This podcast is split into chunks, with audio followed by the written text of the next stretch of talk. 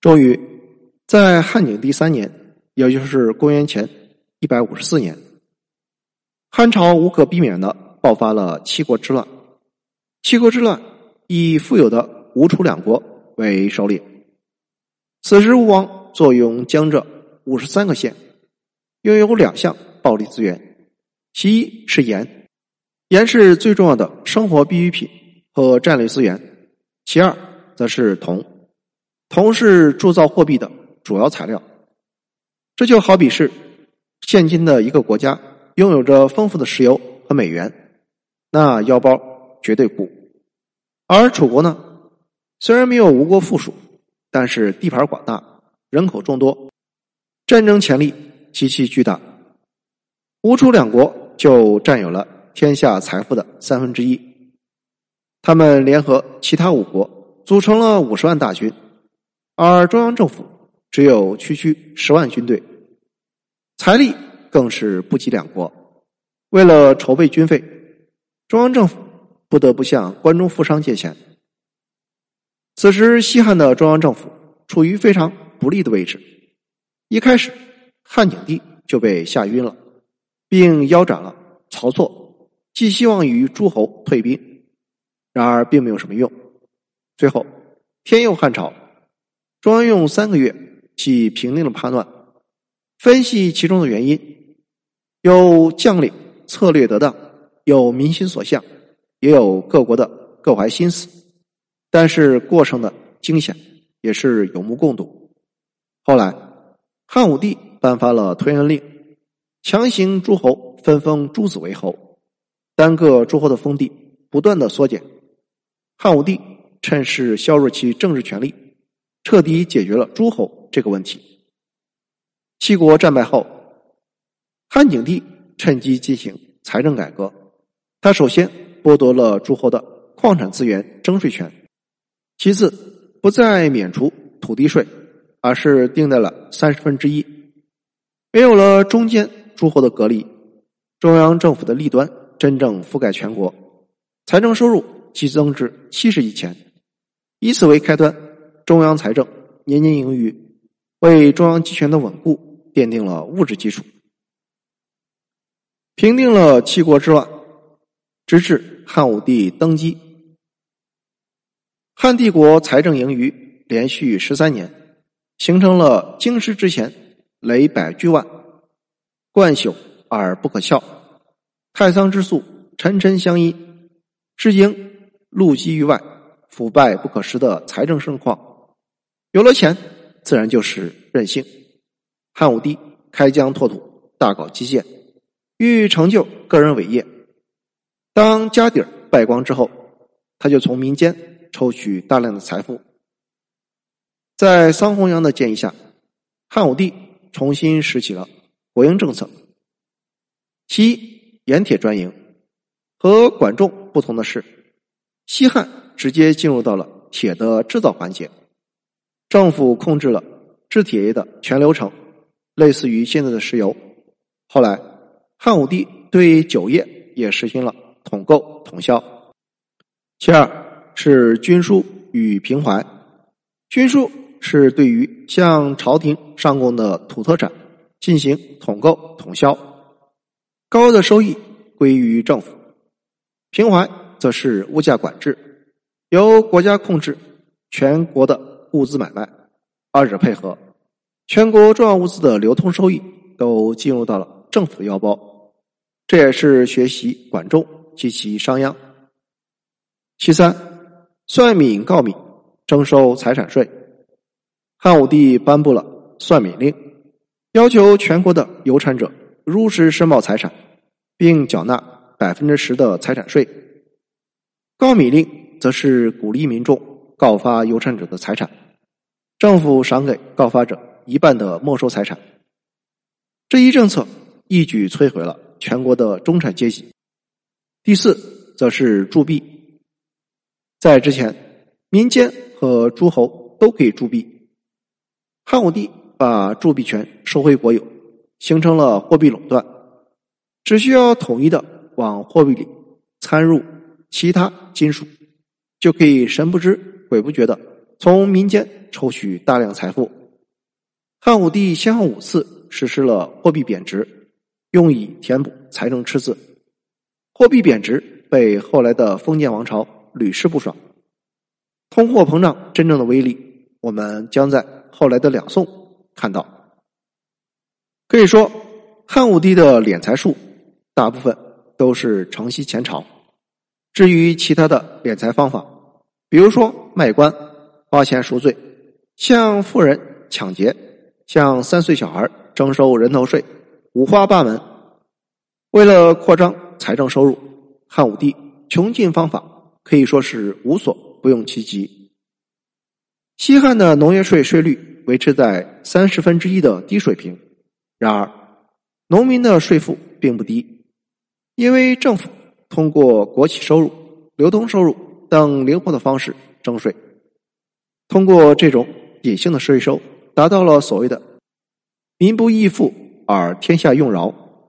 根据统计，西汉政府的这种隐性税收达到财政收入的一半。当时，农业占有国民经济的百分之九十以上，工商业占比不到百分之十，却承担了将近一半的财政负担。可见政府对于民间经济压榨到了何等程度，老百姓的实际税负得有多高？西汉的老百姓怨声载道，可是又害怕汉武帝的天威，于是，在桑弘羊身上撒气儿。发生大旱时，人们上书，请烹弘羊，天乃可雨。老百姓希望将桑弘羊煮了，老天爷才会下雨。试问，这是多恨他才会发出这样的诅咒？汉武帝在位五十三年，共发动战争高达二十六次之多，包括对匈奴的数十次战争，以及对于朝鲜、闽越、南越、西南诸国和西越诸国的一系列战争，消耗了大量的财力。举一个简单的例子，人们后世传颂的漠北战役。汉武帝仅仅赏赐一项就超过了二十亿钱，而财政收入则是八十三亿钱，足见战争消耗之大。汉武帝初期，全国人口五千万，经过几十年征战，致使国内虚耗，户口减半，人口降至三千万。不仅仅是打仗，还有大规模基建，例如修建宫殿、花园。兴修水利耗资同样巨大。汉武帝的财政改革给民间带来了巨大的负面效益，利益被政府拿走，民间得到的实惠少之又少。国营企业办大事的同时，严重挤压了民间经济的生长空间，而且效率低下，生产的产品质量低劣，市场怨声载道，商品经济。趋于枯竭，国家财政收入的下限取决于农业，而上限取决于工商业。工商业的发展和中央集权要求的大一统和稳定有着内在逻辑的矛盾。历史一次又一次证明，在中央集权的政策下，国强容易，民富难求。中国的中央集权在财政魔咒的束缚下，一次一次重复着自己的命运。在公元前八十七年，汉武帝去世，汉昭帝继位。公元前八十一年，西汉的朝堂上发生了中国历史上最有名的关于国进民退还是国退民进的大争论，形成了《盐铁论》一书。辩论的一方是反对与民争利的儒生，另一方则是汉武帝的财政大臣桑弘羊。儒生将民间的问题和盘托出，认为政府的做法是官商勾结，抽取民间财富，扰乱市场，提出了罢黜盐铁专卖，还利于民的建议。桑弘羊坚决不同意，认为政府必须在商业上获得收入，否则政府会财政失衡，并且破产。桑弘羊问：如果不执行国营化政策，从商业上获利？政府的财政收入从哪里来？如何维持国家的大一统？战争的开支从哪里来？地方割据如何化解？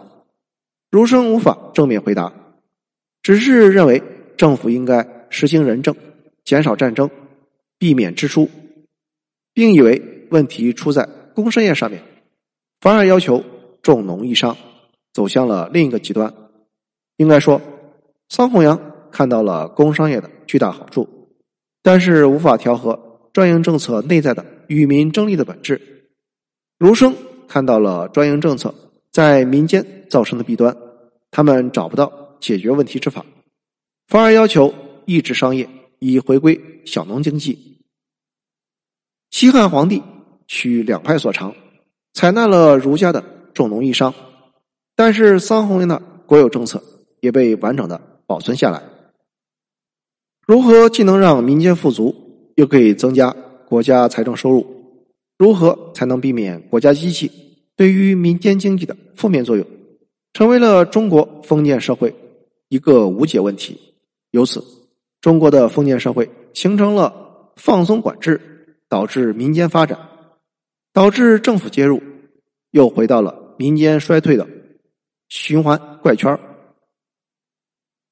当国家成平已久，官僚集团悄然膨胀，如同癌细胞一样，它是人性的自私与权力的化身，无法避免。即使过了盛世末年，经济增长变缓，官僚集团膨胀速度却不减反增。因为经济不好的时候，人们更想挤入官僚集团吃空饷，养官支出不断增加。在西汉实行的土地私有制，还有个弊端：由于土地可以自由买卖，就容易形成土地兼并，也就是富者连田阡陌，贫者。无立锥之地，在汉昭帝时，西汉政权已存续一百一十年之久，土地兼并形成的地主阶层已然成型，人数在膨胀，地主阶级越多，意味着国家财政的税收基础不断减少，因为人口和土地都在地主手里。汉昭帝和汉宣帝通过整顿吏治、轻徭薄赋。等财政收缩政策，意图复制文景之治的经济盛况，将王朝拉回到正常轨道，但是以失败告终。所谓的昭宣中兴，其实只是现代学者杜撰出来的。这一时期的财政收缩，只是对于汉武帝时期的政策的矫枉，并没有制度上的建设。昭宣之后，西汉不到五十年。就灭亡。汉元帝尝试过废除盐铁专营，但是因为财政收入不足，三年之后他又恢复了专营政策。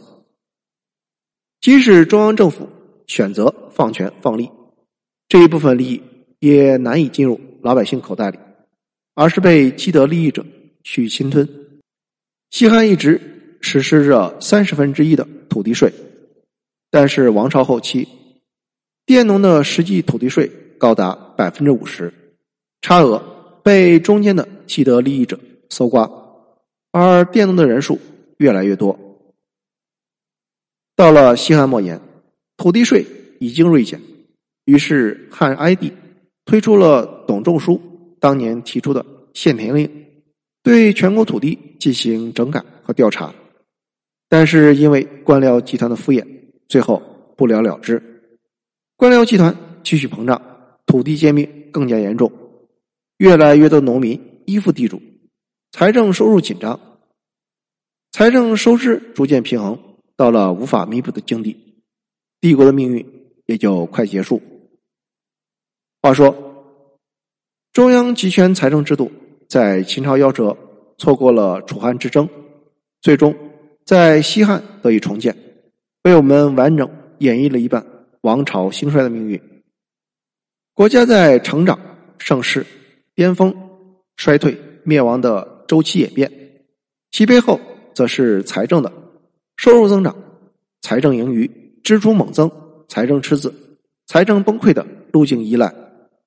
在西汉末年，逐渐形成了官僚集团和地主阶级这样既得利益者，而且他们利用制度形成了世袭特权，世家大族就此形成。此后的近六百年，就是国家政府和世家大族在税收领域和政治领域的斗争史。谢谢收听，欢迎评论、点赞和转发。